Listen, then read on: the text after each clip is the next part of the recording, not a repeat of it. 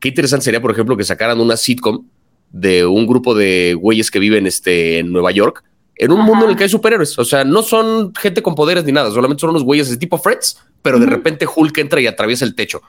Fuera de Foco presenta. Foco presenta. Hablando de cine con. Conducido por Gaby Mesa.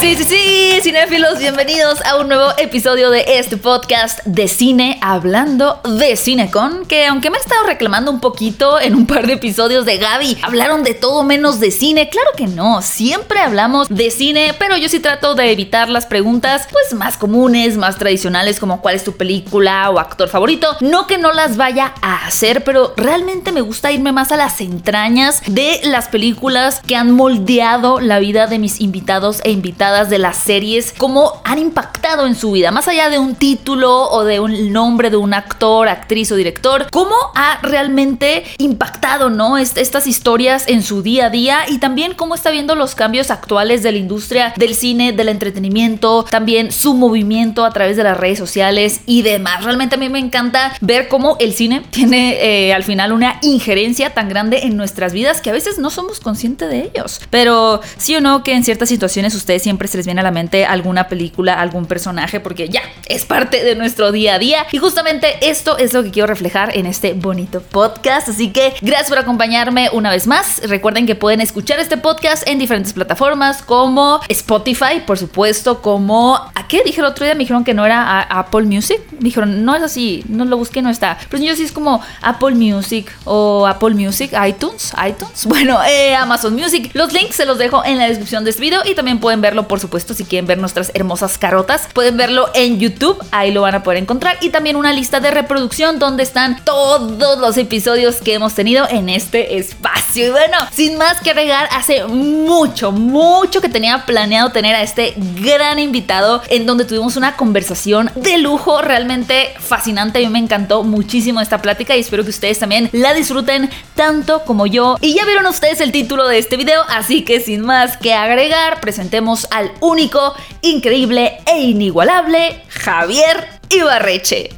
un nuevo creador de contenido que sin duda llegó para quedarse, ya que con poco tiempo en la plataforma de TikTok, él se ha convertido en un referente obligado para los cinéfilos y amantes de las series, ya que Javier logra transmitir su pasión por las historias a través de recomendaciones, análisis y críticas en formato corto y muy divertido. Antes de conquistar a millones en TikTok, Javier se dedicaba a la docencia, pero desde muy chico estaba enamorado del cine y de contar historias, por lo cual estudió teatro y comenzó a participar como actor en diferentes producciones teatrales. Asimismo, su pasión por el escenario lo ha llevado a incursionar en el stand-up, presentando su show ya en diferentes ciudades de la República Mexicana. Además de esto, es host del podcast Nada que ver de Netflix, tiene su canal de YouTube y ha asistido a los últimos y más importantes eventos de cine y series en México. De verdad, la carrera de mi invitado el día de hoy empezó con mucha fuerza y seguro que le espera un futuro brillante. Así que mis queridos cinéfilos y cinéfilas, por supuesto, hablemos de cine con Javier Ibarreche. ¡Qué tranza! Oye, qué buen, cuadro traes allá de Jojo Rabbit. Este Minimalista pero elegante. Sí, me lo regaló un seguidor que hace acuarelas, este, y que un día me escribió por Instagram y me dijo como, oye, vi que te gusta Jojo Rabbit, ¿te puedo mandar uno? Y yo, por supuesto. Y me lo mandó enmarcado y todo, y a la fecha siempre lo tengo de fondo en mis transmisiones y cosas porque... Está súper lindo. Sí llama la atención, porque todos tenemos lo, el cliché, nos fuimos en el tren de el juego del calamar. Bueno, yo tengo Matilda de León, que no está, pero luego mucha gente no sabe quién es. Es como, ¿quién es esa mona que Hay gente que no sabe quién es y hay gente que dice como, ah, qué básico, esa película todo mundo la... Es como de, ya, también pónganse de acuerdo, pero sí. Y yo me siento muy triste porque nunca nadie me ha chuleado a mi Capitán Cornis de Doug Marinas. No sé si no vean Ay, sí, o, nadie entiende qué es él. Es que como está en modo Funko, no alcanzaba a ver qué es el personaje. Ajá. o sea, como que no lo reconocí, pero ahorita que lo dijiste, oye, gran, no mames, gran referencia. gran referencia. No, tardan en hacer un reboot de Doug, pero con el Capitán Codorniz. Lo dices ahorita y ya lo están trabajando en este momento. Así que es Nickelodeon, ¿no? En este, ya, ya lo están haciendo, sí. Los, los más, así como en los Simpsons que tienen como unos monos literal, no unos changos. ya el algoritmo así súper cliché. Oye, no, no te, hablando del cuadrito este, ¿no te da miedo ahora compartir tu dirección con seguidores? Digo, por el tema de la privacidad. Un poco sí, o sea, esto la neta fue muy al principio, o sea, fue de las primeras personas que me empezó a seguir y aparte se me acercó en un plan como amistoso, sincero, que, o sea, no, le vi para nada malas intenciones y dije, órale va, le rolé ahí mi, este, mi dirección y pues me mandó el cuadro. Ahorita si me meto y de repente alguien, o sea, Hubo una vez que si un seguidor me dijo como, ¿por qué no me pasas tu dirección y nos ponemos de acuerdo para... No, simplemente ignoré el comentario y ya porque no, qué peligroso. Sí, yo antes era como muy, por ejemplo, hago muchos envíos de kits, ¿no? Me gusta mucho mandar hacia ganadores. Sí. Y antes yo era como muy fresca así de, ay, porque tipo, no sé, este, esta feta te dice, dame tu dirección. Y yo que la, la, la, la, la, la, la, la, y tu teléfono, la, la, la, la, la. Y luego dije, oye, eso, digo, afortunadamente ha caído en manos de personas que no van a estar filtrando, pero uno nunca sabe. Uno nunca sabe. Sí. Otra dirección de un conocido que no sea mi dirección, porque pues si no ya tomo, tiene mi dirección, mi teléfono. A mí me pasó que al principio yo tenía anclado mi teléfono, el mío así personal en Instagram, cuando tenía tres seguidores, porque decía como, pues si alguien un día me ocupa un show privado de stand-up, aquí estoy para que me ah, contacten. lo tengo porque yo no, o sea, no tenía ni manager ni nada, lo llevaba todo yo este solito. Y de repente empecé a subir en TikTok, empecé a subir también este Instagram, y de repente un día me marca un güey por teléfono. Yo, bueno, sí, si es Javier, sí, ¿quién habla? Ah, me llamo, no sé, oye, recomiéndame una película, ¿no? Y yo, ¿what? ¿De, dónde sacaste este teléfono? Pues lo tienes ahí en tu Instagram. En ese momento me brinqué a la aplicación a borrarlo porque dije, o sea, güey, que de repente nada más me llamó para recomendarle una película así por teléfono. Pero aparte, deja, te hubiera escrito por WhatsApp. O sea, no, me marcó.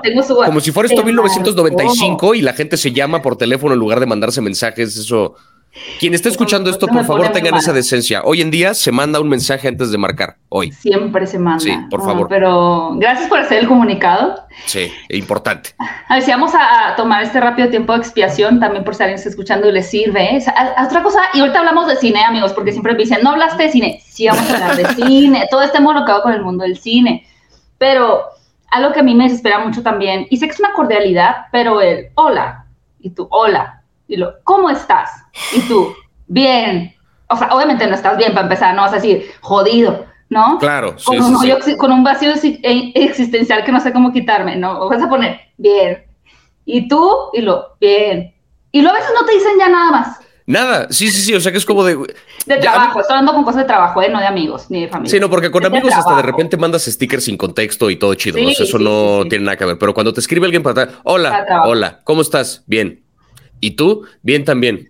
Qué bueno. Y luego, oye, te quería preguntar, ya fueron siete mensajes que nadie pidió, que nadie hacía falta, que ya perdimos tiempo todos. O sea, a mí lo que me molesta es eso y la gente que manda en 17 mensajes lo que cabía perfectamente en uno. Y hace que tu ah, teléfono vibre una y otra y otra y otra. Sí, que es como de, o sea, yo por protocolo lo que hago es que cuando alguien me manda más de tres mensajes y es suficiente, o sea, y es texto tal que pudo haber cabido perfectamente en, en un mensaje, no contesto en cuatro horas. Yo sí puedo tener esa mala costumbre, ¿eh? lo, confieso. Pero sí, pero de repente, o sea, entiendo de repente como no, no son mil mensajes, ¿sabes? A lo mejor son dos, tres que de repente como que le picaste luego, luego el, el mandar. O sea, se nota la diferencia de cuando es alguien que en general lo usa así, a cuando alguien de repente se le fue, a cuando alguien como que trató de ser prudente y no lo fue. O sea, se nota cuando alguien simplemente le dio igual. Interpretando verticalidades en los mensajes. Es que uno se da cuenta de esas cosas, se puede leer el lenguaje que hay detrás de esas pequeñas líneas que te mandan por WhatsApp. Y cuando alguien manda esa cantidad de mensajes, yo no contesto en cuatro horas nomás para que aprendan la lección.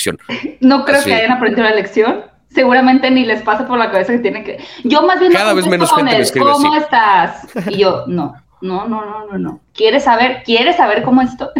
no, pero Ah, ojo, es un tema con, con, trabajo solamente, porque yo siento que cuando hay una relación laboral y te están buscando por eso, o sea, yo para este podcast te escribí y te directamente dije, hola Javier, no sé si te puse, espero que estés bien, que para mí es la forma correcta, un buen deseo. Sí. Pero te quiero invitar a mi podcast, ¿no? Y ya, ahí ya. Y al grano, y está bien, y ya te contesto. cómo estás, ni por tu papá, ni por tu hermana, sino que te quiero invitar a mi podcast, pues te pongo que te quiero invitar a mi podcast. Minuto uno, pues.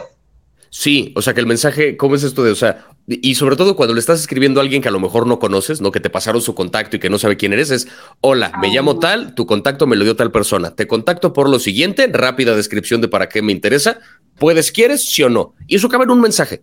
Todo eso cabe en uno. No hay necesidad de hola, ¿cómo estás? Porque de repente me llegan mensajes de hola, Javier, ¿cómo estás? Y es un número que ni tengo guardado. ¿Quién eres? ¿No? ¿Por qué? Eso te va a pasar cada vez más. Y eso que dices de que te digan quién te dio el del teléfono me parece súper importante. Es bien porque importante a mí también sí, mucha gente... Sí, sí, sí. Y yo, oye, ¿quién te dio mi, mi, teléfono? O sea, digo, está bien, entiendo. Hay empresas que se van compartiendo este catálogo, ¿cómo se dice? El base de datos. Pero para uno que es su teléfono que te escribió tu mamá arriba y lo te dio un mensaje random, es como, ¿quién es? Bueno, a ti eso te marcaron ya. No, a mí te digo, esta persona que me marcó de. ¿Le pues, recomendaste la película? Esa vez sí, porque me sentí mal de que pues, yo puse mi número, yo por imbécil, yo tenía mi número ahí, entonces, pues, ¿qué iban a esperar? O sea, sí fue mi culpa, esa sí fue mi culpa, sí. ¿Qué le recomendaste, te acuerdas? Ya ni me acuerdo, creo que, creo que Prisoners, creo que esa persona le recomendé la de Prisoners esa, este, esa vez. Un clásico. Que es un peliculón, sí. Porque aparte, creo que, creo que hasta hubo uno que una vez, este, creo que fue ese, que me pidió como, recomiéndame una película como tipo Inception. O sea, hasta quería depurado así el catálogo. Me fui, entonces, como que por alguna razón el título visualmente me recordó. Entonces dije, mira, esto no tiene nada que ver, pero ve esta película. Tiene giros chidos y ya, así. Una película tipo Inception. ¿Qué es tipo Inception? podría de ser la de. Hay una que se llama. Mm, ay, híjole, es que es una película rarísima, como de viajes en el tiempo. O sea, yo, yo me iría más tipo Inception es como de realidades dentro de otras realidades, ¿no? Sí. Matrix. O sea, esa ficción, este, no sé, o sea, a, lo mejor un rollo tipo Black Mirroresco, porque como que la premisa es un poco de meterte a los sueños de alguien y. ¿eh? O sea, hasta medio Donnie Darko podría salir por ahí. Más o menos, ajá, podría jugarse todavía. Inception. Pero ¿qué es tipo Inception? O sea, como que eso es. No, el episodio de Esponja donde se meten los sueños. Eso es Inception. El episodio de Black Mirror donde parodian Inception. O sea, hay varias que ya. Ya se volvió un tipo de historia, aparentemente. Y además un tipo de historia, lo que digo, podemos entrar un poquito al tema de cine ahí.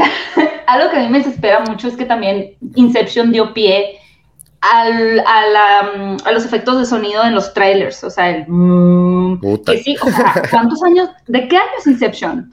Es del 2010. 2010. O sea, 12 años hemos visto trailers con la misma tono, el mismo tono de Inception. El mismo sonidito de tensión. Ah, y la película de estar buena. Es no a huevo. O sea, puede estar mala y usó el sonido y ya. ¿Qué tanto tú todavía ves muchos trailers, además de los que reaccionas? Porque eso es como más para capitalizar sobre eso, pero en general, ¿ves los trailers? No tanto, o sea, como que más bien porque eh, la cosa con los trailers es que hay de dos. Hay de, hay de repente trailers como, ¿cómo se llama esta película que va a ser este Florence Pugh eh, y que sale Chris Pine? Que, va a salir en unos meses, este... Hmm, la que tengo con Florence Pugh, la de Harry Styles con Olivia Wilde. Esa, esa, esa, esa. ¿Cómo se llama esa película? Ah, algo de Darling. Eh, Hi Darling o Hey My Darling o una cosa como esa, no me acuerdo el título, pero esa, por ejemplo, ese tráiler me pareció fantástico porque ese tráiler como que te da un poquito el tono de la película, te presenta personajes y medio te da contexto de qué onda, pero no te dice absolutamente nada de la historia. Como la atmósfera más que nada. Sí, mi bronca con los trailers es que luego son bien mañosos y como que te buscan engañar. O sea, como que de repente te dan información de más o te compactan todo lo que vale la pena de la película en un tráiler y luego cuando vas, el ritmo no tiene nada que ver, el tono no tiene nada que ver. O sea, pueden ser bastante engañosos o te spoilean un poco de lo que vale más la pena descubrir a la hora de la hora. ¿No? O sea, como que es, es complicada esta idea de. Y o sea, un tráiler técnicamente son spoilers cuidadosamente seleccionados para que uno le interese ver lo demás de la película, ¿no? Técnicamente, porque están diciendo cosas que van a pasar. Y entonces esa curaduría es bien difícil de hacer. Entonces un tráiler es muy complicado. Muchas veces los trailers te arruinan un poco la experiencia de la película. Pero cuando son producciones muy grandes, o sea, cosas de lo que hace Disney, por ejemplo, me gusta verlos porque en general te venden un poco el a esto vas a ver la película. O sea, el tráiler de Buzz Lightyear, por ejemplo, el primero que salió, suena una canción de David Bowie y ves las naves y tal, dices, ok, no sé de qué va a tratar la historia, pero ya sé que yo quiero ver eso. Yo ya dejé de ver trailers de Buzz Lightyear, por ejemplo. O sea, vi el primero. Yo el último que salió tampoco lo vi. muy seguido, o sea, veo el primero y ya todos los que vienen después como consecuencia, que por ejemplo con películas como Doctor Strange son lo el mismo. clip de aquello y el clip, o sea, y al final se agarras todos los clips y los juntas así. Es la película. Es la película completa. Sí. Entonces veo el primer trailer y ya no veo más porque ya sé que va a ser como, y lo me dicen, ay, pero salía en el tráiler, que no lo viste, y yo, no, pues yo nunca vi el tráiler, o sea, vi el primero. Yo más bien lo que he hecho últimamente, veo el tráiler después de haber visto la película, para que cuando yo hable de la película y alguien me diga, oye, me spoileaste, no, no, hablé de algo que veía, o sea, salió en el tráiler. No, como que procuro usar solamente la información que dice el tráiler para no meterme en broncas de yo no spoileé nada, te spoileó Disney, así, yo no hice nada malo que luego siento que las películas menos afortunadas son las que tienen que usar lo mejor de su material. Me pasó, por ejemplo, con esta película que yo tenía muchas expectativas, igual malamente, eh, de Sandra Bullock y Channing Tatum, La Isla mm, Perdida, La Isla... Bueno, yo vi el trailer y dije, esto es una, o sea, de las mejores comedias románticas que se van a haber hecho en años. Y la película, a mi parecer, tiene los mejores chistes en el tráiler.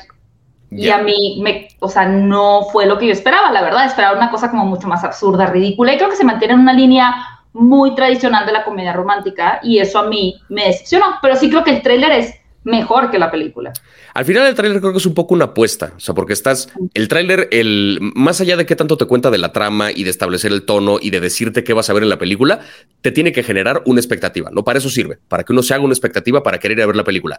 Ahí es, una apuesta porque si la expectativa es menor que lo que hay en la película, con la película hay ganancia porque pues entonces la película va a ser una sorpresa, pero qué tanta gente vas a llevar a la sala si la expectativa del tráiler no es tan alta. Y si la expectativa del tráiler es muy alta y la película no está a la altura de lo que viste en el tráiler, la película va a ser decepcionante por muy buena que sea, porque ya viste un clip de una cosa antes que fue mucho mejor, como lo que dice ahorita, que la película en cuestión. Es una apuesta bien complicada. O sea, la gente que hace tráiler son artistas de otro calibre. Y cuando lo hacen bien, de verdad es algo de aplaudirse porque un tráiler no es fácil. O sea, un no, y hay empresas. No, es nada fácil. Digo, para quienes eh, quieran tener un poquito de contexto, el director, ni siquiera quienes están involucrados en la película muchas veces ya no tienen mano en el tráiler. Entonces son otras empresas que se dedican exclusivamente a hacer trailers de películas y que ya de ahora sí que depende de su ingenio, de su creatividad. Y eh, pues sí, el director, así como en el corte final de la película, muchas veces no está involucrado, sino que está ya como que el estudio. Y por eso hay ciertas películas que parece que son como de terror o de comedia o de acción, cuando realmente no tienen nada que ver, pero si no las venden como tal, difícilmente van a atraer a ese público, ¿no? Justamente. A mí me pasó, hubo una vez que eh, hace ya casi un año, de hecho, el, primer video que me bloqueó TikTok, así que me, que me lo bajaron. Varios. Que me lo, sí, porque ya van varios que de repente me ponen contenido sensible y me lo bajan hacia la chingada. Digo, ya no me. Te lo denuncian, ¿no? Sí, y después me lo devuelven porque al final, como que, o sea, terminan por entender que es ficción y que no puse nada terrible. De ahí, de hecho, gracias a tantos bloqueos es que acuñé el término desvivir, porque resulta que la palabra matar y la palabra, la palabra con S, que es la automorición, está prohibidísima en las redes, porque si uno la dice es como una alerta de. Sí, de verdad. O sea, hubo una vez que puse como un tráiler donde un personaje se desvivía y ni siquiera lo dije, lo puse como de manera muy sutil y me, bajaron del video y TikTok me manda un mensaje de ¿estás bien? ¿Quieres que te mandemos ayuda? Y yo, sí, es una película, estoy hablando de. O sea, no me pasó a mí. Qué lindo TikTok. Que se agradece la preocupación, pero es ficción. Porque es que uno de los primeros fue con el, eh, cuando alguien me preguntó algo, no me acuerdo acerca de los trailers, y yo hice un video hablando del tráiler de la película de Carrie, de la que salió hace ah. unos cuantos años con eh, Chloe, ah, Grace Chloe Grace Moretz. Ese tráiler, o sea, yo decía, el tráiler fue una porquería porque el tráiler contó toda la película. El tráiler, si se asoman a ver, o sea, el tráiler de, esa versión de Carrie, te cuenta que era una niña que era muy buleada y que descubre que tiene como estos poderes. y, que un día en un baile le echan una cosa, una cubeta de no sé qué, y a raíz de eso ella enloquece y busca venganza. No es mamada, lo único que no te cuenta el tráiler es el mero, mero final de la película. Que entonces, ¿para qué la voy a ver?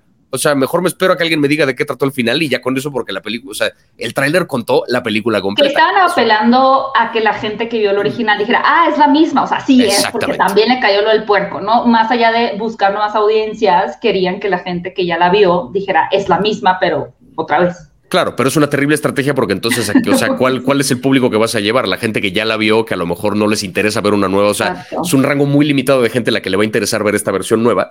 Si haces un tráiler un poquito más enigmático, a lo mejor lo vendes como otra cosa y funciona. Y sabes que más allá de, los trailers, que creo que son una herramienta necesaria eh, y que tienen mucho que ver con la gente que llevan, ahorita el boca en boca y ahora más bien el boca en boca en redes sociales, ¿no? Sí. Mi impresión, o sea, ahorita el fenómeno Chippy Dale a mí me vuela la cabeza. O sea, eh, Chippy Dale era como que, ah, o sea, yo incluso hice un video porque tengo una, eh, soy como embajadora de, un sistema de cable que se llama XView Plus de Megacable y cada mes hago las recomendaciones de qué viene. Y mencioné a Chippy Dale, o sea, en Disney Plus, pero incluso cuando yo lo mencioné fue como, ah, o sea. Y por cierto, eh, ahí va a estar esto, sí. Y Chippy Dale, ¿no? Sí. O sea, acto seguido, sábado 21 de mayo. ¡Ah! o sea, rezo. Fue una locura, así. Y yo, por ejemplo, con esa, me, o sea, yo vi, ah, vi que estaba anunciado una de Chip y Dale como que no ni me llamó la atención ni nada porque dije, otro pinche reboot innecesario de una franquicia vieja de Disney, que qué sé yo. Y de repente vi a esta eh, TikToker que se llama Jay Stoops, que eh, de repente... Ah, sí, la pelirroja. Ajá, que subió un video hablando del tráiler de Chip y Dale y explicaba que es como de, es una cosa muy estilo Roger Rabbit, porque resulta que Dale se hizo cirugía de CGI, no sé qué, no sé qué. Me planteó un par de cosas que yo dije, ah, caray, esto se ve interesante. Viernes en la noche, de repente medio mundo me pidió como, ¿ya viste Chip y Dale? Oye, ¿por qué no has hablado de Chip y Dale? ¿Ya hablaste? ¿Ya hablaste? Viernes en la noche, aprovechando que estaba yo enfermo este, en ese momento, me quedé en mi casa, vi la película y al día siguiente grabé el video, explotó. Igual, así todo mundo quería, porque todo mundo quería saber qué pedo con Chip y Dale. O sea, pero fue por eso. O sea, si, no hubiera sido por esta otra TikToker, yo ni me entero que la película valía la pena y no me asomo. Así no. Y yo no sé cómo la gente, por ejemplo, la gente que te pidió a ti ver Chippy Dale, yo no sé ellos por qué vieron Chippy Dale.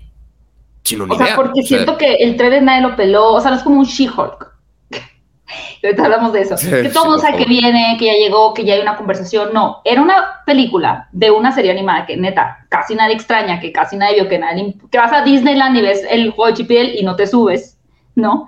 Sí, nadie, nadie. ¿Quién tiene presente a Chip en su mente así? Nadie. Ahora sí, pero. Ahora sí. Eh, obviamente, si un Javier Ibarreche empieza a hablar de él, también vi que Mr. X empezó a hablar de él, Twitter, ta, ta, ta, ta. Pero antes, la gente que dijo, ah, está Chip y Dale. O sea, me llama la atención, porque ellos al final fueron los que empezaron la, la rueda, ¿no? A hacerla girar. Sí. Y ya te lo pidieron a ti y así. ¿Ves qué es eso? O sea, como que se vuelve, es justo una bolita de nieve donde la gente le pide a uno que hable de ella, yo hablo de ella y el video se vuelve viral y medio mundo la ve gracias al video. Me pasa además, me doy cuenta cuando, o sea, porque recomiendo cosas que me gustan a cada rato, ¿no? Pero de repente me pasa que recomiendo algo y la gente me empieza a etiquetar en Instagram en historias de viendo la nueva recomendación de Ibarrecha ah, Javier. Entonces me etiquetan en historias de que lo están, de que lo están viendo. Me ha pasado con muy pocas cosas. O sea, muchas de mis recomendaciones las que la gente sí las sigue, pero hay muy pocas donde la gente a este calibre me etiquetan en tal cantidad de historias de mira si estoy haciendo caso a la recomendación. Y me pasó con Chipidel. O sea, que de repente fue medio mundo lo empezó a ver y fue como de qué, sorpresa. O sea, el fenómeno. Y fíjate que, digo, hice un video al respecto, ¿no? Pero a mí se me hizo un poco triste que la conversación, y es obvio, ¿no? Es cultura popular, pero que la conversación se enfocara tanto en los cambios y las referencias cuando la esencia de la falta de la pérdida de identidad y del ocaso de una estrella es tan bien manejado. Sí. O sea, está tan bien, o sea, digo, el, no va a spoiler, pero quién es el villano, cómo hace juego tan perfectamente con este tema de lo mm, cruel que puede ser Hollywood y la industria y cómo la edad, sobre todo en las mujeres, muchas veces después de los 30 es como que tú ya no sirves. Se me hizo un, tema súper interesante, pero al final la verdad es que el, gancho más poderoso era el tema del Sonic feo y, Batman Pero la película de verdad es que sí es más que eso. ¿No crees? Mucho más. Yo creo que también, o sea, hay una, hay como una fijación ahorita muy cabrona, muy poderosa con este asunto del multiverso y de cómo conviven diferentes cosas en una misma historia. Que eso tiene que ver con. Eh, vi un video hace poquito que lo resumía así como en muy poquitas palabras y que de hecho pretendo después hacer un video como más grande al respecto porque creo que el tema da para mucho, pero que decía: se supone que las películas de superhéroes fueron la respuesta cultural al 11 de septiembre, ¿no? En Estados Unidos. Que las películas de. Creo que te lo decía en algún momento, este este, que las películas de, eh, de, Apocalipsis fueron la respuesta a la recesión del 2008 y que la respuesta cultural a la pandemia son justamente las películas de multiverso, ¿no? Que tiene sentido. O sea, imaginar una realidad en la que todo está mejor, imaginar una realidad en la que estamos más jodidos que aquí, entonces debería estar agradecido porque estoy en esta. Pensar que como son tantos universos donde pasan tantas cosas, lo que yo hago realmente no importa. Entonces no importa que estuve dos años encerrado en casa sin poder salir. O sea, tiene sentido que la respuesta sea la cuestión del multiverso. Entonces, eso por un lado, y por otro lado, que las grandes apuestas en el cine de los estudios, pues ya tienen que ver con la nostalgia y con traer cosas que la gente ya ubica, porque nadie se quiere arriesgar con una película nueva. Nadie se quiere arriesgar con voy a sacar un producto original con personajes originales que nadie conoce, a ver si gano 200 millones de dólares en taquilla. No los va a ganar. Pone su personaje de que Red que es original hace alusión a la nostalgia de todas formas. Exactamente. Y entonces, y esa película, por ejemplo, no, no se rifaron a sacarla en cine. La soltaron mm. directo en Disney Plus porque te habla justamente del pánico, de cómo le vamos a hacer para que la gente vaya en hordas a llenar las salas de cine. Está muy complicado. Entonces, como la apuesta de las películas ahorita para que la gente las vea, para que se vuelvan tema de conversación y para que saquen taquilla, tiene que ver a huevo con un personaje que ya existía, pues entonces entre más personajes metas, entre más cameos existan, más va a funcionar. O sea, estás hablando de que en un periodo de cuántas semanas se estrena una secuela de Top Gun, una secuela de Jurassic World, la película de Chip y Dale, Doctor Strange que habla de las películas, o sea, es como el meme de la cartelera de Cinepolis, lo llegaste a ver hace como unos tres años, de que era Aladdin, creo que era Jurassic World, eran El Rey León. ¿En qué año estamos? Así. 94. Sí, sí, sí. Es una locura. Entonces, o sea, creo que tiene que ver con eso de que como la nostalgia vende, entre más le metas ese factor, pues más va a funcionar. Entonces, claro que la fijación de la gente va en torno a estos, a estos cameos que tiene la película. Y es que Chip y Dale sí lo hace muy brillantemente. Lo hace los, muy bien. los chistes que tiene al fondo, o sea, hay una parte en la que de repente aparece Dobby como modelo de Gucci en un postercito hacia el fondo, en una, o sea, no jodas, Dobby modelo, claro que sí. No, claro además que, sí, no o sea, solo usaron de su marca, o sea, sí se meten con, o sea, con Shrek. O sea, y eso es DreamWorks. Eso- yo no sé cómo lo hicieron para obtener licencias. Solito en, en el congelador, cuando abre Dale, eh, perdón, Chip la puerta del congelador para sacar este comida, hay un bote de helado de Ice Age, o sea, de DreamWorks, de la era del hielo. Hay una comida congelada de Frozen, o sea, Disney. Y hay al lado un no sé qué madres congelado del gallo Claudio, o sea, Looney Tunes, o sea, Warner. Warner.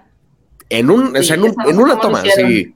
No tengo idea. No sé si ahí los protege alguna ley de que como se están burlando no hay que pagar derechos o qué pedo. Espero que sí, porque si no le, le salió carísima la película, pero Y porque sí, alguna alteración y, y demás, ¿no? Pero justo, fíjate que es lo que estaba pasando cuando hoy, hoy grabé el video específicamente, ¿no? Pero con todas estas películas que hacen crossovers y cameos y referencias, vamos a tener claro ejemplo de Space Jam o incluso de Ready Player One, aunque ese es un libro, pero bueno, también.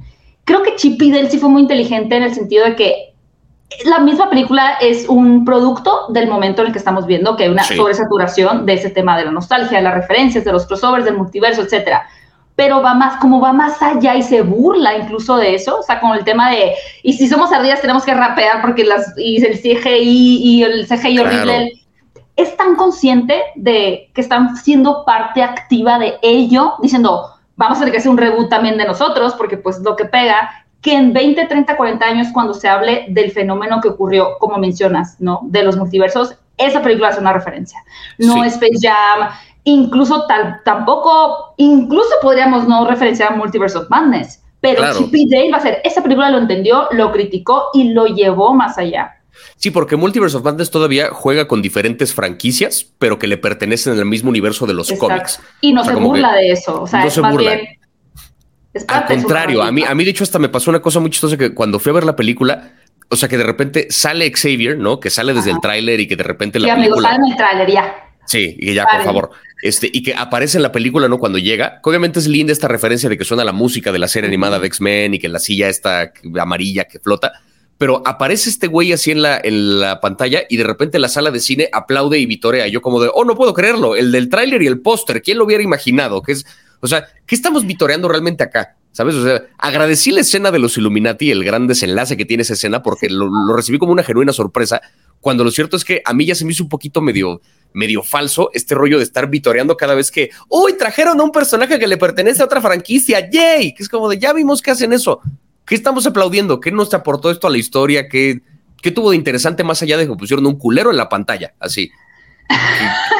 Sí, es un poquito que le estamos celebrando, creo que de más a veces a, a la empresa, como Sí. esas licencias, pero no tanto el que están haciendo con ellos. Exacto. ¿no? Y Chip y Dale en ese sentido creo que sí le está dando una vuelta ya al burlarse de ello mismo.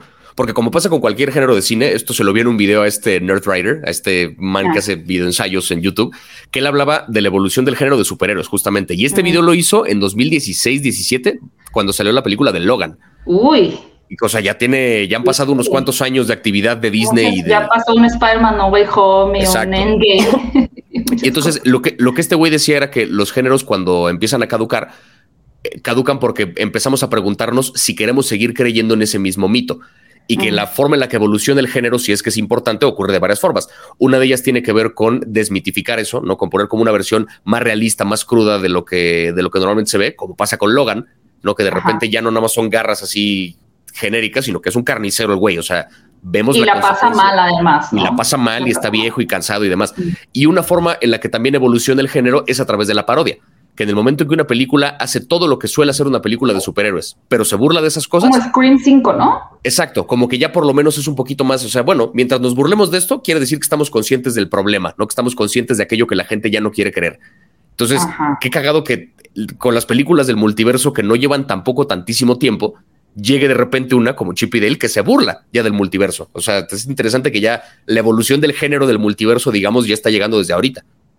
Y que además sí mucha gente ponía, ¿no? Como el verdadero multiverso, porque el tema de tener muchas caricaturas reunidas, digo, ahí está Shrek también, que Shrek fue muy, fue posiblemente la más eh, referencial y más, más crítica y Claro. la sátira más grande al mundo de que creó Disney en este caso, pero pues la gente no usaba el tema de, ah, crossovers, cameos, era como, ah, dibujos animados juntos. Exacto. Y ya, solo que ahora pues estamos hablando ya en otro idioma, en otro lenguaje. Y a mí, te digo, lo que es me entristece es que sí, la neta, mucha gente ya nada más ve las, o sea, Chip y lo vieron por las, las referencias, no la vieron por el tema que habla de, o sea, de, la pérdida de identidad, de cómo uno puede hacer el trabajo, y en general cualquier trabajo, eh, de ser oficinista, estando pero, ser maestro, parte de tu identidad, y cuando te quedas sin trabajo es ahora quién soy, ¿no? Y eso es lo que le pasa mucho a los personajes, es, ya no soy esta estrella, mi ego ya no se sostiene de los aplausos ni la admiración, entonces, ¿qué me quedó? ¿Quién soy ahora? Claro. ¿No? Pero. Pues, no, y que se ve aparte, o sea, se ve en el villano y se ve en los propios protagonistas las decisiones que toman, no como, o sea, Chip, Chip, digamos que se fue por el camino correcto, digamos que dijo, abandonó la carrera de actor y eso, no, yo me voy a dedicar a vender seguros, pero tampoco es feliz. Y Dale, en cambio, sigue aferrado a una noción de quiero ser vigente, quiero ser joven, y entonces se hace de CGI. O sea, los dos van por caminos diferentes, pero van hacia lo mismo. De CGI, es que está muy chistoso. Me recordó mucho a mí, por ejemplo, estos actores de la primera generación de Power Rangers que van mucho a convenciones como el Power Ranger. Creo que el azul y el negro son los que más están como en convenciones, muy seguido. Sí. Porque es como que incluso me recordó un poquito al documental de Val Kilmer, en donde él va a las convenciones y pues lo que firma son sus pósters de Batman. Y la gente como, y como él sí se sostiene finalmente de quien alguna vez fue, digo, él lamentablemente por temas de salud, que no tienen que ver con decisiones voluntarias, pero al final como estos lugares te siguen dando esa cercanía con tus fans, pero sigue siendo esos últimos rayos de luz, ¿no? Que de, lo que te queda de, un personaje que fuiste hace décadas atrás. Sí. Mm, hay una cosa bien chistosa en, en Chip también, tomando con punto de partida, que se burla de la animación horrible de los 2000, que era como hiperrealista. Ese chiste me pareció brillante, brillante. Aparte este Rogen, viendo quién sabe para dónde, es de los mejores chistes de, la película y lo mantiene tiene ojos de expreso polar. me encanta que le dicen. esa película a mí me daba miedo de niña esa película. Es bastante perturbadora. Es súper perturbadora. Aparte, creo que ni era tierna, o sea, es como es Tom Hanks, pero no es Tom Hanks.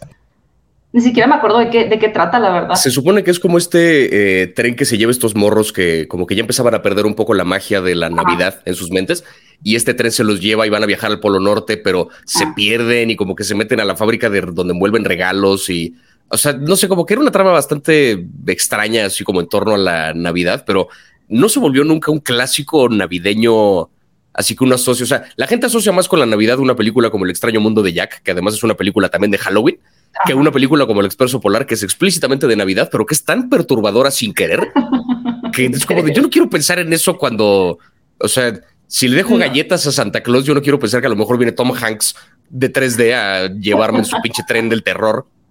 No, olvídalo. Deberían de ser una película de terror de eso. Y me salió un TikTok donde este chico explicaba este valle de. Ay, ¿cómo se llamaba? Se me olvidó, hasta lo acabo de poner en Instagram.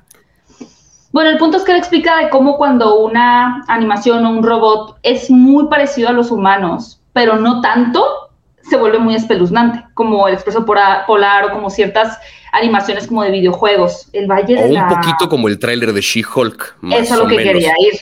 Sí. She-Hulk. O sea, porque a mí me llama mucho la atención cómo, por un lado, Disney con Chip Dale es consciente y se burla, y por otro lado, en la misma plataforma de Disney Plus, además que van a tener la salida, hacen algo tan horrible como She-Hulk.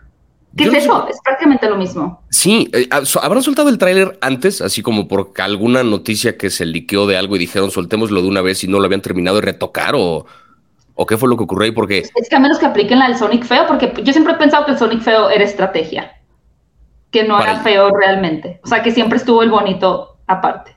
Y que el feo era nada más para generar ruido y caos. Y, siento que hubo un genio dentro del equipo de Sonic que dijo, tengo una gran idea. De esas que todo el mundo ha dicho, no, estás mal de la cabeza, vamos a perder mucho dinero haciendo eso.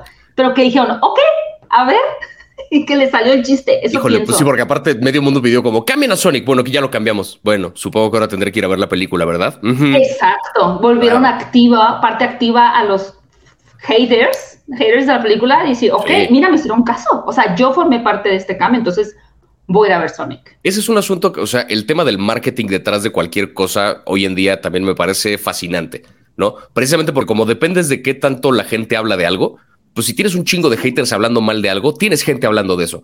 O sea, es un, el, el, hate de repente le conviene a las cosas porque entonces no importa si es directamente contra el producto o contra algo que hay alrededor del producto, tener gente poniendo la atención a eso que quieres vender conviene. ¿no? A partir de un pinche TikTok que se vuelve viral. O sea, suena como una estupidez, pero yo estoy casi convencido de que la señora que se queja de Insurgente Sur la contrataron los güeyes del antro para que la gente que se enojó con esa señora vaya del antro nada más como, mire señora, cómo nos divertimos en su colonia de ricos y no sé qué.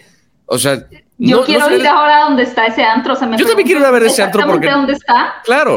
Nada más para tomarme una foto y mandársela a la señora, como de mire, vamos a hacerle ruido en su colonia. Y o sea, entonces, no, no sé si me explico, o sea, como que a lo mejor es una estrategia muy brillante de por medio, puede haber sido por ahí. Con She-Hulk yo no creo que sea, yo creo que simplemente fue porque está en una línea muy sutil la animación entre verse culera y todavía ser como pasable, o sea, yo como que vi el tráiler la primera vez y me quedé como un, algo está raro. La segunda vez que lo vi fue cuando ya noté que algo estaba muy culero. Es que según yo, digo, es, que tendría que ver el TikTok, pero era como el Valle del Desconcierto, Valle Desconcertante, o sea, se, se, acuñó un término específico por parte de un japonés a ese tipo de animación. Y, y lo que pasa es que quisieron que pareciera mucho Tatiana Maslani, y, y sí se parece, pero entonces ya no parece una criatura. O sea, creo que parte del encanto de Hulk es que es una criatura. Y tú sabes cuando la criatura está en control y cuando es Bruce Banner. Y aquí es como un híbrido entre sí es She-Hulk, pero parece que sigue siendo ella. Entonces, como que no entiendes qué es, ¿no? Como que tu cerebro no sabe. ¿No viste un TikTok? ¿No te sale un TikTok donde te aparecen dos fotos de actores y una crucecita en medio, en negro? Sí, sí, sí. sí. ¿Tú puedes contar un poquito cómo es para la gente que. Era eh, como que mezclabas las caras, ¿no? De, de los dos. Se empezaban a deformar. O sea, lo que pasa es que tu cerebro, como tiene una visión periférica nada más, si estás poniendo atención en medio, lo que empieza a pasar es que el cerebro rellena información porque no estás viendo las caras completas. Por ejemplo, del lado derecho Chris Evans y del lado izquierdo eh, Scarlett Johansson. Entonces las caras empiezan a cambiar, se ven como con los ojos gigantes o la cara alargada porque tu cerebro está llenando la información. Siento que con She-Hulk pasa eso, como que tu cerebro no termina de interpretar si es real, si, o sea, que es como una cosa muy rara hay un rollo donde, por ejemplo, como que hace cierta expresión con, con, la boca y como que las cejas tendrían que moverse y no sé si sí se mueven o yo hice que mi cerebro las moviera y me saqué de onda porque, porque como que la expresión se ve incompleta. No sé. O sea, pero como que uno está acostumbrado a ver cómo la gente es un poquito como cuando una persona tiene demasiada cirugía plástica encima, que hace ciertas expresiones y como que partes del rostro no se mueven y es raro. Así pasa un poco con este She-Hulk. Sí, está como. Yo no sé qué pretendían, pero, pero puede ser que es una buena estrategia de marketing, porque resulta, o sea, medio mundo al que no le interesa el universo Marvel, de repente ya están hablando de esto porque es una mala animación. Entonces ya va a haber que revisar la serie para ver si la serie cumple o no, o sea. Por supuesto. Sí, todo el mundo va a ver por lo menos el primer episodio para ver si, si se ve horrible como se veía en... Exacto. O sea, lo, lo hay, hay, que corroborar. Y en ese sentido, la serie, no sé qué, ¿viste Moon Knight? ¿Terminaste de ver Moon Knight? Sí, ¿Te gustó? Sí me gustó, o sea, siguen para mí las series que ha hecho Disney sin estar a la altura de, Jessica Jones, ¿no? Porque para mí esa fue la que más, y yo sé que la gente me dice mucho de Daredevil, que también le celebro mucho porque tiene mucho a su favor. A mí por cuestión de la historia que contó, la primera temporada de Jessica Jones se me hizo la serie superior Incluso las otras porque es que la primera temporada es brutal. la segunda ya no tanto, la segunda ya como que no me enganchó y creo que hubo una tercera, ya no me acuerdo. Horrible la tercera, fatal. Pero la primera temporada de Jessica Jones, para mí sí fue, o sea, esa, esa serie la devoré como no me había pasado en mucho tiempo con una serie. Me apareció incluso un recuerdo mío en Facebook de 2016, creo que fue, que puse como Jessica Jones es lo mejor que hizo Marvel en todo este año, una cosa así. O sea, como una cosa que yo publiqué así en Facebook nomás de, excitado por Jessica Jones porque pinche serie increíble. ¿Y la gente que te decía, te acuerdas? este, la, gente, hubo un par de personas que se la recomendé que sí la vieron y que sí les latió bastante, pero muchos no, no tenía yo ni de cerca la plataforma que tengo ahorita para andar recomendando. pero tus amigos pero mis amigos sí, lo, sí la, llegaron a ver, pero... Y Daredevil también me acuerdo que sobre todo las secuencias de, o sea, las coreografías de pelea son dignas de un premio aparte. Yo no sé cómo no existe todavía como mejor coreografía de acción en, los Oscars, los, los de Oro, qué pedo, en los semis, porque esta serie se tendría que llevar varias. Todas, y la serie, ahí también. Y las series que ha hecho Disney hasta ahorita, o sea, están bien, pero unas o terminan o no terminan de ser series y se sienten como películas cortadas en cachos. ¿Como, como Falcon? Como Falcon, por ejemplo, o como que no terminan de aterrizar su concepto como me pasó a mí con WandaVision, que WandaVision mm. estaba interesante la idea, pero creo que en la ejecución falló, falló mucho la serie. O O sea, los primeros capítulos son aburridos, eventualmente se pone interesante. A mí los primeros capítulos de WandaVision me dieron una hueva espantosa. Sí te, sí te entiendo, pero soy súper fan. Pero sí, sí, sí es verdad, son lentos. o sea, te digo, el concepto estaba bien bueno, pero como que no terminó de ser otra cosa. Es un homenaje lindo a la televisión, pero no terminé de ver qué pedo con la historia. Ahorita en mm. Doctor Strange ya se ven las consecuencias de varias de esas cosas. O sea, le dieron una continuidad este, chida. Loki también de repente, o sea, me gustó mucho, pero de repente era como de, güey, Tom Hiddleston es mejor actor que esto, ¿quién lo está dirigiendo? Porque Loki nunca terminé de conectar con esa serie. Y acaban de sacar que fue la serie más, ha sido la serie más vista, fíjate, de, de todas de Marvel en Disney Plus. Porque fue la primera que empezó como a introducirnos neta con el pedo del multiverso. Y Loki es un personaje súper querido. Súper o sea, porque realmente por más que Wanda ahora sea, la, o sea el personaje de Marvel, One Division eran secundarios, Falcon y Bucky eran secundarios y Loki era un protagonista. Loki era villano importante y aparte Tom Hiddleston es un actor muy encantador, muy talentoso, muy simpático, o sea, tiene toda clase de virtudes que es como de, este es el producto perfecto para Marvel. ¿sabes? Para vender. Y con todo y todo la serie, o sea, me gustó, disfruté bastante. Hasta entonces me había hecho la, se me había hecho la mejor, pero también como que tiene ahí como sus huequitos donde hay un par de capítulos medio lentos. El Tom Hiddleston mismo te digo que me parece un gran actor. De repente siento que está dirigido con las nalgas porque como que tiene expresiones medio de caricatura que no le vienen mucho para el caso. Y Moon Knight me gustó bastante, o sea, de las que ha sacado Disney hasta ahorita es la que más me gustó. Ah, mira, yo pensé que ibas a decir Hawkeye, que era tu favorita. No, fíjate que porque... Me gustó mucho. Es que Hawkeye también está muy chida, pero de repente personajes que se ve que a los guionistas se les olvidaron. O sea, que es como de, y el primer capítulo, el villano es este personaje. Y siguieron escribiendo, metieron otro y fue, oye, ¿y Echo? Ah, verga, sí, es cierto. Bueno, ponle que, que, al final se pelea con Kikibiri aparece y, ¿what? O sea, como que tuvo fallas, tuvo muchas fallas. A mí Moon Knight me gustó, Moon Knight me gustó bastante. Pero de nuevo, al nivel de lo que ha hecho Disney, o sea, creo que sí no ha llegado ninguna de ellas ni a los talones a Jessica Jones. Es que creo que Jessica Jones y Daredevil, ya con Aaron Fist y Luke Cage le fueron las cabras pero creo que lo que realmente Netflix está intentando hacer justo era una serie en forma redonda que pudiera aspirar a una segunda, una tercera temporada y en esta búsqueda como de sus series, porque estamos hablando del principio un poquito de Netflix, donde estaba, sí, estaba House of Cards, estaba Stranger Things, me parece, tal vez estaba The Crown, no estoy tan segura. Justo porque Netflix, este, sí, o sea, Stranger Things es de 2016. Es el mismo año que Jessica Jones. Es, es, cuando empezaron como sus producciones originales, que eran todas las primeras producciones originales de Netflix, o la mayoría, menos Marco Polo, que fue un fracaso.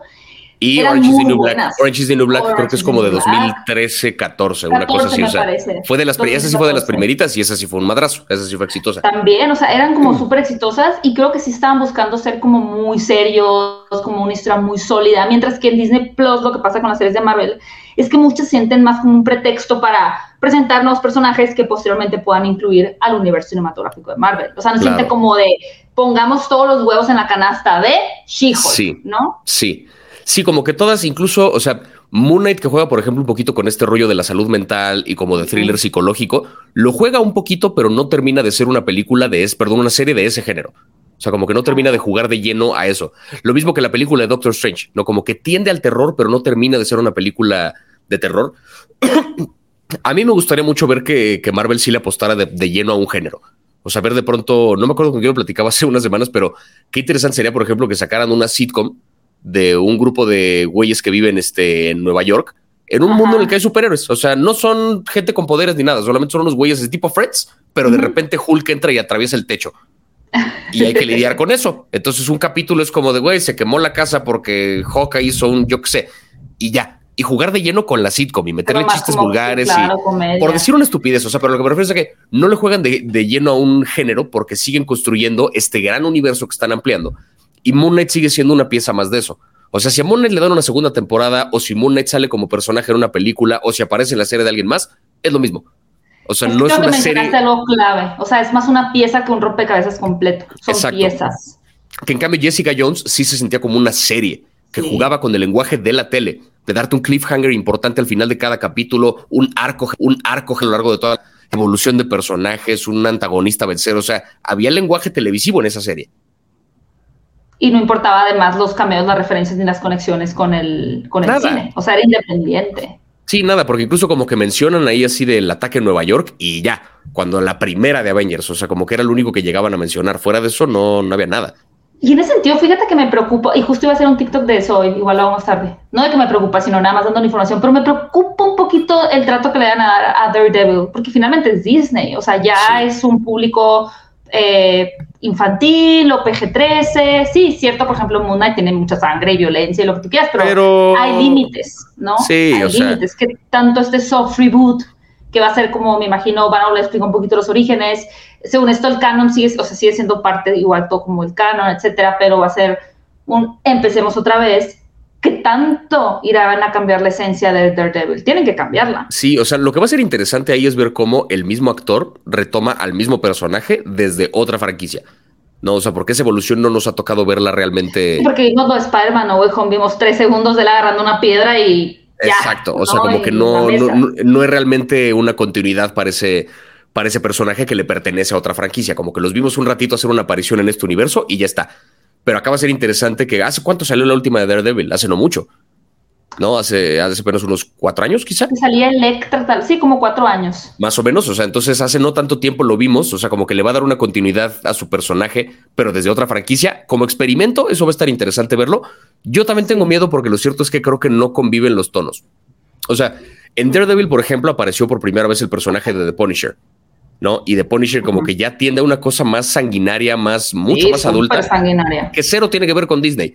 O sea que no, no hay manera de que pueda entrar. Pero cero y lo que le sigue. Sí, no, no hay manera de que entre, o sea, eh, digamos, el enlace de Punisher a Daredevil a Disney es, hay un abismo entre cada cosa. Y entonces de repente empujar a Daredevil hacia Disney, como que ya digo, híjole, no sé si quiero ver yo a ese, a ese personaje de esa, de esa manera.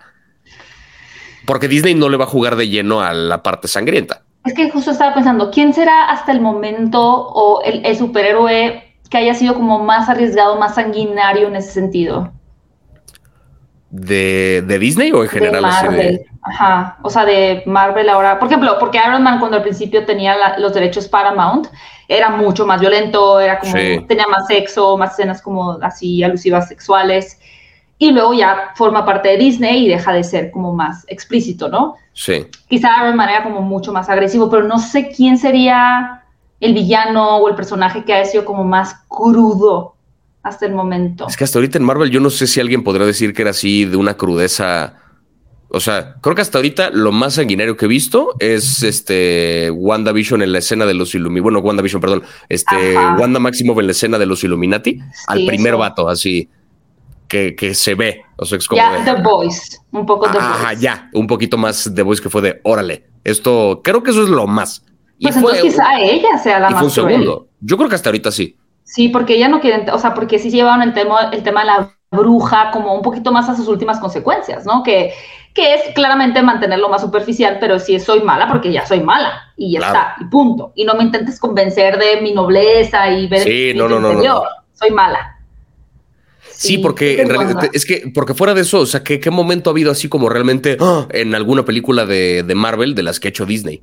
Ninguno, ¿no? O sea, como que no hay. No me quiero ir, señor Stark, pero pues. Claro, pero eso es una más, de sí, es una cosa más emotiva de, ay, no queremos que se vaya. Y es un momentazo y es una gran película, pero no es esta cosa sanguinaria que de nuevo, o sea, esto, porque de repente suena como a que luego uno ataca el trabajo de Disney a lo güey, y no, para nada. O sea, Disney lo cierto es que yo también, y lo he hecho muy brillantemente con esta saga, y el, rompecabezas que están armando, que decíamos ahorita que eso es un rompecabezas, la verdad es que es un proyecto ambiciosísimo que creo que ninguna otra compañía, ningún otro estudio jamás había asumido a este nivel. No. O sea, es una cosa enorme la que están haciendo y en la mayoría de los casos lo están haciendo bastante bien. Pero de pronto sí se agradece en un género tan amplio como ya es el de los superhéroes, que ya es un género en sí mismo, se agradece, eh, se agradece ver algo que de repente se salga de esa línea tradicional, del mismo rollo de los buenos contra los malos, mismos personajes, o sea, estas aventuras que en los primeros segundos de Doctor Strange hasta se sienten ridículos. O sea, un güey en un traje chistoso, corriendo al lado de una persona que en una chamarra con estrellas, siendo perseguidos por un calamar cósmico mientras buscan el libro de inserte nombre cósmico aquí. O sea, es como de. Suena, o sea, hasta se percibe ridículo hasta cierto momento. Por eso yo de pronto agradezco una cosa como The Voice que es de, ah, un trago de, aire, o sea, una, bocanada de aire fresco aquí. De Voice sí, lo, que, lo que se ha hecho bien eh, Marvel y Disney es que sí en cada serie tocan un tema distinto, o sea, sí hay como una temática alrededor, ¿no? O sea, eso sí lo, sí lo han hecho bien. El tema es que sí lo mantienen todavía como una línea muy, como, o sea, vaya, o sea, respetan mucho una línea y no la transgreden, no, no, no. Son, no son un poquito como la misma línea que te cuentan en Loki, ¿no? Que es como la línea del gran universo sagrado y que de repente se puede ver como una divergencia, pero llega hasta cierto tope. Eso es Disney. Esta es su línea y de repente, bueno, terror, pero hasta acá. Bueno, comedia, pero hasta acá. Bueno, sangre, pero hasta acá. O sea, como que no, no se salen de cierto parámetro para romper realmente las cosas, que lo entiendo, porque es una empresa grande que tiene que tener como cierta como visión de proyecto, una cosa como más única. Pero eso es hasta ahora, porque siento que ese paso que dio WandaVision eh, en el tema de la sangre, que no es solo la sangre, sino como que ser más crudos, creo que es un primer paso. Igual Daredevil sí dice, Igual y del pues, siguiente, igual y del siguiente. Eso, este eso, eso sería bien lindo verlo, sí, eso sería bien chido verlo. Sí, además nosotros, digo, entiendo el tema como de que los niños tienen ahí acceso y lo uno de niño viendo Alien y viendo cosas bien horrorosas. Sí, también ya, o sea, ningún niño se, va a nadie se va a traumar por ver eso, nadie. O sea, no, no, da miedo. Sí, no. No da miedo. Ah, de verdad, o sea, también luego este argumento de no, es que como que van a pensar los niños de que, güey, que, que, o sea, lo que pensábamos nosotros cuando vimos alguna película como esas cuando éramos morros. Ah, qué divertido. Lo, lo disfrutábamos. Claro sí, de zombies y cualquier cosa así. Uno sabe distinguir que es ficción, uno entiende, o sea, uno no es estúpido, ¿no? ¿Sabes? No...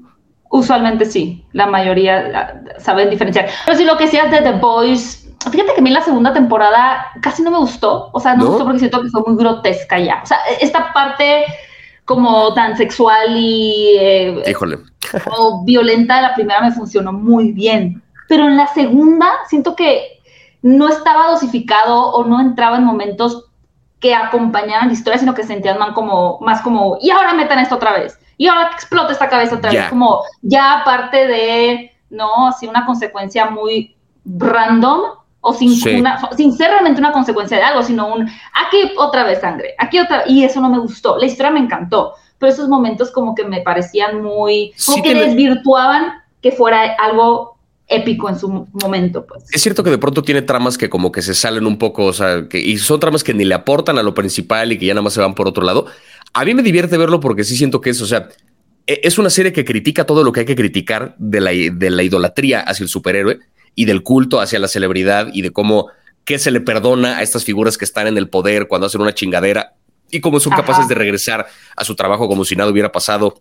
Las empresas que les encubren sus escándalos, o sea, toca muchos temas que se sienten muy vigentes, pero desde el lugar de la idolatría a los superhéroes que existe hoy en día. O sea, se le, leí la frase, no me acuerdo a quién, que, bueno, se le vio en un video que decía, eh, The Voice no tuvo que imaginar cómo es un mundo en el que la gente idolatra a los superhéroes para hacer la serie. Ese mundo ya existe. Por supuesto. y, existe aquí, te asomas en la ventana y hay cuántos pósters no tenemos de cosas de superhéroes y juguetes y la chingada. O sea, la idolatría ahí está. Me gusta que se burla de todo eso, pero no deja de ser una serie que juega un poco como con este sentido infantil de decir, y si hacemos un superhéroe que tenga un pitote y se mueve y lo estrangula, o sea, está cagado, ¿sabes? Como que también tiene esta cosa muy de, de, un, de un morro de 13 años en su libreta escribiendo y un superhéroe que sea así y un superhéroe que sea así. Me gusta que tiene ese espíritu juguetón también la serie, sin dejar de criticar todo lo que representa eso. Pero sí es memoria tienes, no paras, no paras de sorprenderme. Con la que yo no me acordaba del tipo del pitote. ¿No te acuerdas del tipo del pitote? No mames. ya me acordé hasta de la escena que es como en, en un hospital, ¿no? Sí, claro, que de repente nada más se ve como un, sale de una ventana y estrangula un cabrón y yo dije, no Pero no me acordaba. no, yo tengo muy presentes esas cosas. Cuando algo es así de memorable, me aquí se queda, así. Es que ahora también hay mucho contenido que ya no es memorable. El otro día vi un video de Washingo que hablaba como un poquito de, lo que está, pasando con Netflix, pero mencionaba, por ejemplo, él dice, a mí me encantó la segunda temporada de Sex Education, pero si tuviera que decir qué, qué pasó, no sabría. Y yo dije, yo tampoco. O sea, realmente yo amé la segunda temporada de Sex Education y no tengo idea de qué pasó. O no me acuerdo si fue la 3. O sea, me acuerdo de la parte de la escena, por ejemplo, de la clamidia, que está esa enfermedad eh, y la escuela y todos están en pánico y no sé qué eso me acuerdo, pero ya ni siquiera sé si es de la tercera o la segunda o ya en qué temporada vamos, ¿sabes? Porque al final es como este binge watch que consumes rápido la serie, la primera temporada te lo puedes acabar en una sentada y la segunda y la tercera, pero es más este consumo masivo de contenido que lo que se vuelve memorable. Ya casi nada es memorable. O sea, en la serie, sobre todo que son muchos episodios, una película como quiera, pues es una. pero yo hay muchas cosas, series que, por ejemplo, me acuerdo mucho de The Crown, porque me parece una serie muy memorable. Y ahora que empiece la nueva temporada me acuerdo lo que vi. Claro. hay muchas series que no tengo ni idea No, aparte como de repente, Claro, o sea, es que por ejemplo, dices, The Crown tiene como marcas muy fijas que son dos temporadas con una actriz, dos temporadas con otra, ¿no? O sea, porque hay como un cambio del tiempo. Pero incluso dentro de esas te acuerdas de qué pedo, porque son los primeros años de la reina cuando seguía vivo Winston Churchill, los siguientes años que es cuando ya murió, luego los siguientes que es cuando ya envejeció y es otra actriz y bla, bla, bla, luego la cuarta que es donde ya sale Lady D. O sea, hay, como una, hay como una pauta más clara, pero porque la serie entiende muy bien el lenguaje televisivo y juega con un arco de temporada. ¿No? Más allá de que esté basada en hechos reales y que es un drama histórico y lo que sea, sí hay un arco dramático que sigue del primer capítulo de una temporada al último capítulo de esa temporada. Exacto. No, o sea, y hay muchas series que de pronto, claro, o sea, como que juegan nada más a contar una historia que no saben para dónde va. A que sí, como las telenovelas, o sea, a que sigan pasando cosas. A que sigan ocurriendo cosas, entonces el chiste es nada más sacarle más episodios. Entonces, entre más pueda yo extenderla, más vamos a cobrar. Vamos a ver hasta dónde llega la historia. Como Por eso, por eso muchas series se descomponen después de como la tercera temporada, porque haces una primera buena temporada. La segunda temporada como que amplías un poquito el universo hacia cierto lugar, o sea, todavía puede ser una buena segunda temporada. Ya la tercera es complicado que sea buena si no sabes en qué va a acabar. Eso si con Dark. Sí. Para mí Dark se descompuso un poco en la tercera temporada. O sea, la primera me parecía brillante. La segunda trajo conceptos que de verdad jamás esperé que fueran a tocar lo de Adán y Eva y ta, ta, ta, ta, ta y la tercera ya se me hizo que no supieron realmente qué hacer con lo que ellos mismos proponían. Sí, le pasa a muchas que como que se meten en así, o sea, se ponen ellos solitos un problema que no saben cómo resolver y para el final hay que dar una respuesta y esa respuesta pues luego es complicada. Pero porque de nuevo, o sea, no se ve que fuera una serie planeada para durar tres temporadas. Se fue que es una serie que salió una temporada, le fue de huevos, hagamos una segunda, le fue de huevos, hagamos una tercera, ya no sabemos qué hacer. ¿No? Pasa con muchas y tiene que ver también con la forma en que lo en que lo consumimos, que es la cosa. Yo disfruto mucho este formato de capítulo semanal que están haciendo ahorita series. Lo disfruto muchísimo. Porque la serie entonces me dura dos meses, no un día. O sea. Y realmente le das, o sea, la devalúas menos, porque cuando es algo tan fácil, o sea, la verdad es como comida chatarra, ¿no? Cuando algo lo puedes conseguir tan fácil, lo devalúas. A que si se vuelve algo como cuando la pandemia quitaron el alcohol. Sí, oh, sí, sí. que fue muy traumático, la verdad. O sea, como una cerveza se convirtió en el elixir de vida, o sea, la cerveza. Cuando eh, antes no te importaba, pero un poquito esos episodios semanales creo que regresan esa necesidad de, o sea, como Mare of Town, ¿no? En HBO, sí. que es una como, ¿qué va a pasar? No. Y yo esa, por ejemplo, o sea, pero qué diferencia, porque esa serie yo sí la vi en una sentada, porque yo la vi cuando ah. ya había salido toda completa. Y aún así es una serie muy memorable. Muy memorable. O sea, aún así. Me acuerdo de muchas cosas de esa serie. Sí, sí, sí, sí, sí. O sea, tiene muchos elementos que le juegan a favor. ¿no? Pero también, pero las series que sí he estado viendo, por ejemplo, la de Winning Time, la de los Lakers, esa sí me la vi semana tras semana conforme fue saliendo. Yo amé esa serie, así mí yo la disfruté mucho. A mí el trabajo de Adam McKay me gusta en general, o sea, soy muy, muy fan de ese güey. Y esta serie, o sea, creo que lo que hace ese güey cuando está basado en hechos reales y cuando le dan chance de jugar con meterle tantito drama a algo que sí pasó, lo hace genial. Caso ejemplo Vice, caso ejemplo de Big Short, que me parecen muy buenas películas las dos. Y en esta como que juega, o sea, y, juega además muy bien con, elementos de la cultura pop.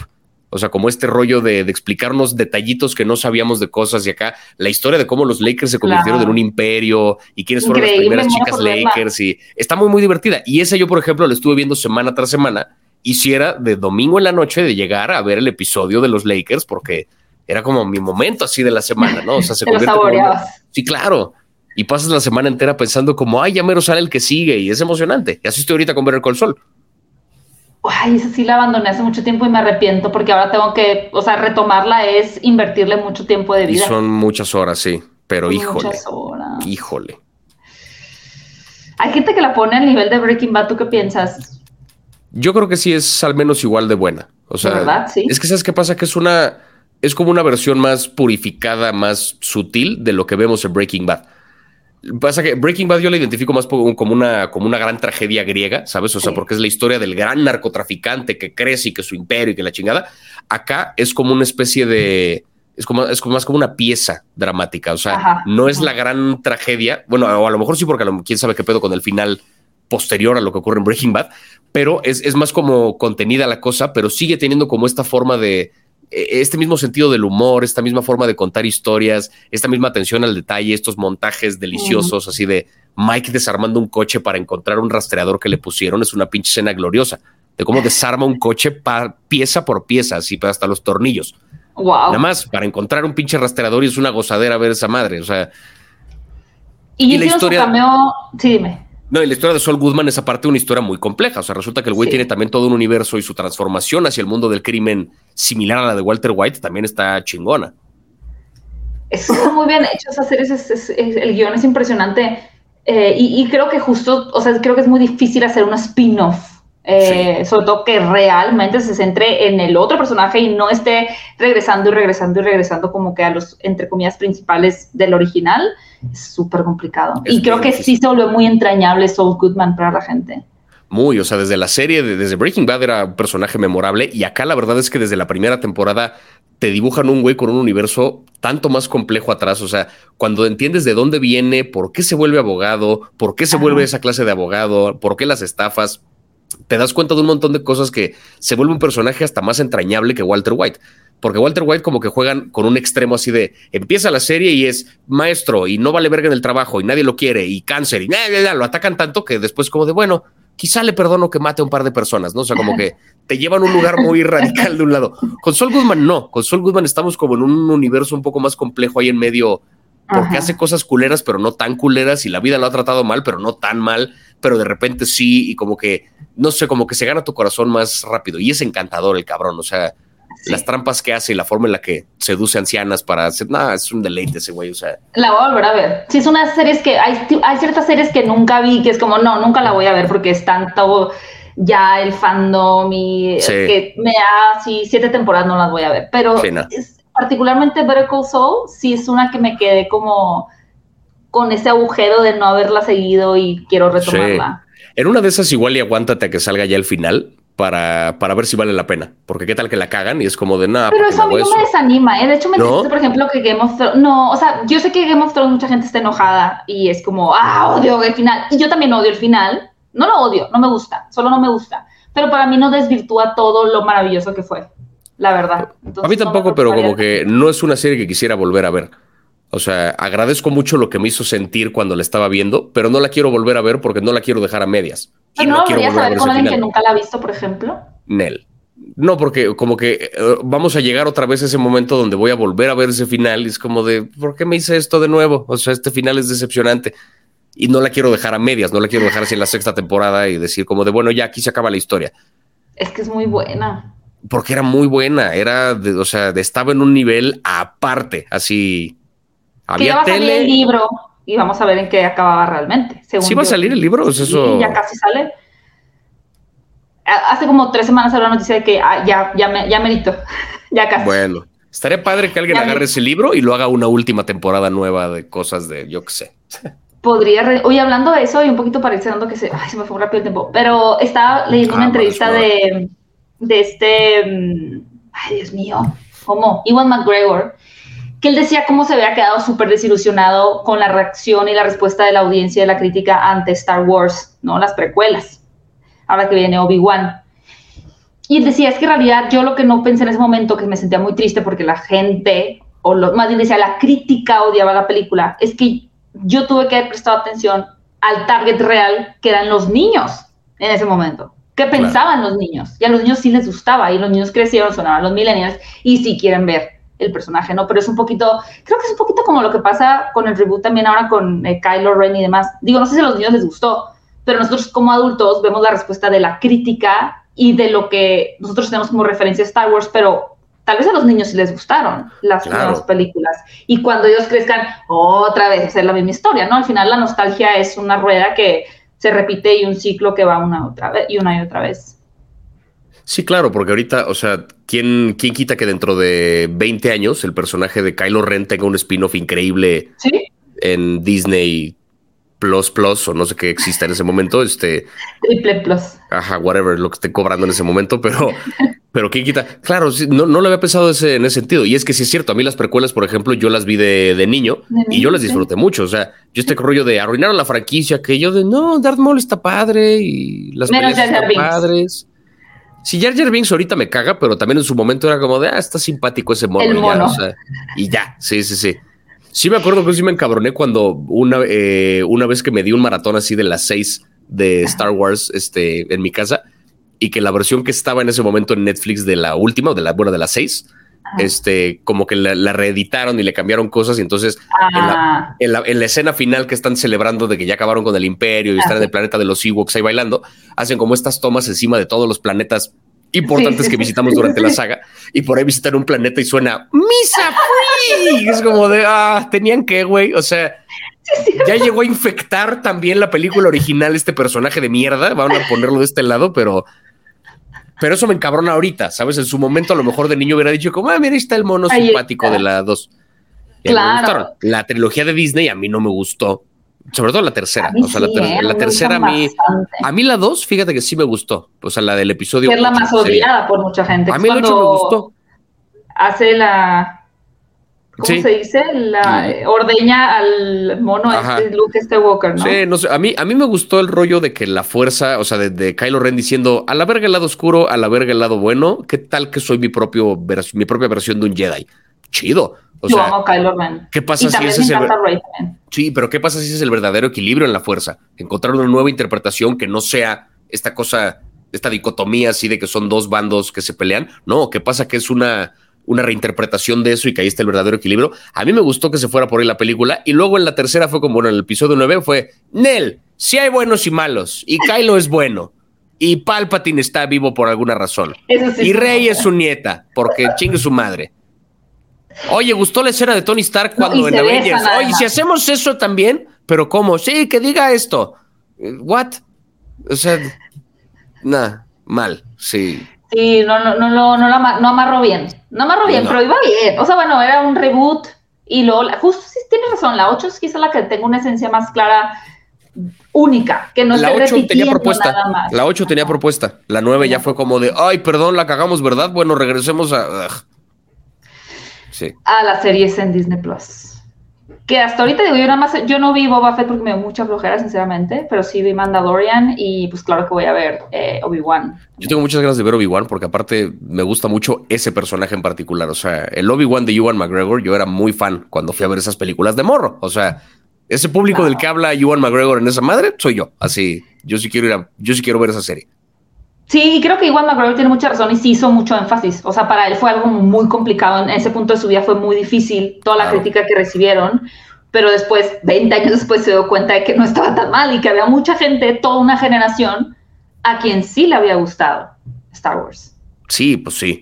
Porque Por eso Disney sigue sigue sigue sigue con Star Wars. Es que Star Wars es inagotable. O sea, la cantidad de cosas que pueden vender alrededor de y, de nuevo, porque ya son... a Baby Yoda o Baby Sí, lo que sea. ¿Qué pasa con Star Wars y con Marvel que ya son un poco el que hay de comer hoy? O sea, ya sabes que diario ver un algo nuevo que te van a que te van a servir y ya vamos a estar ahí. O sea, ya vamos a estar ahí. Qué fuerte eso. Qué fuerte. Para bien o para mal, no sé, pero ahí está. Tampoco sí para no para mal. Oye, Javier, para terminar con esta pregunta, ¿cuáles son las películas que más esperas? Porque ya viste todo en todas partes al mismo tiempo y creo que coincidimos que son las mejores películas del año. pero ¿cuáles son? ¿Cuáles son algunas de las que más esperas en el 2022? La neta, después de que vi el tráiler, esta película de, de, la que te decía al principio, la de Florence Pugh y... Sí, Don't Worry Darling. Don't Worry Darling, esa, sí. A esa le traigo muchas ganas porque como que, no sé, algo algo tiene ahí en el tono, en el, este, en, la forma que, me vendieron en ese tráiler, que le traigo muchas, muchas ganas a eso. Em, ¿Qué otra cosa? ¿Qué, más viene? Así chido.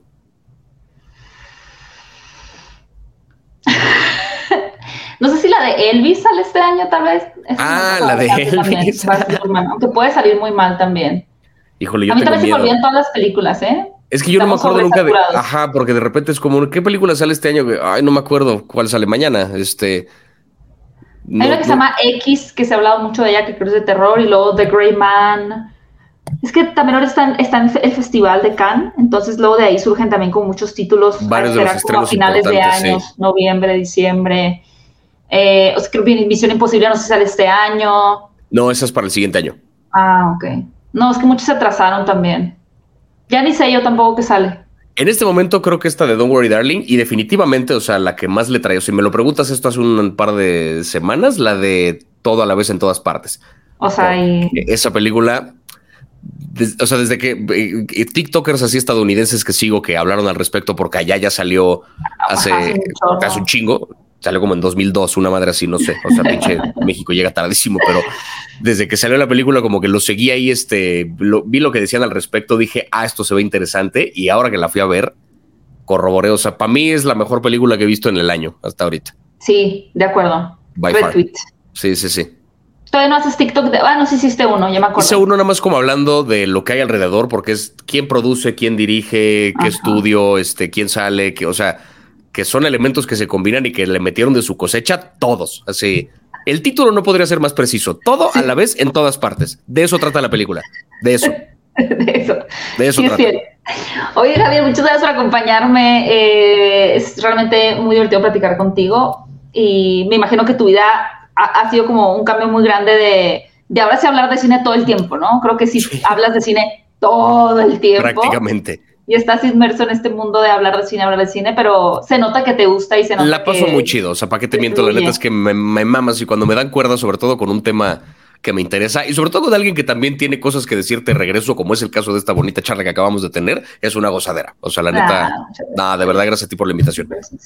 Oye, ¿cómo te pueden seguir en tus redes sociales? Y si traes ahorita como alguna presentación, algún show que vas a dar, pues de una vez aprovecha. Sí, eh, me encuentran en Instagram y en TikTok como arroba Ibarreche Javier. Eh, mi canal de YouTube se llama Yo Te Lo Comparo, que ahí no está abandonado, solo me tardo mucho en subir cosas, pero ahí está. Este, hago un podcast con Netflix que se llama Nada que Ver.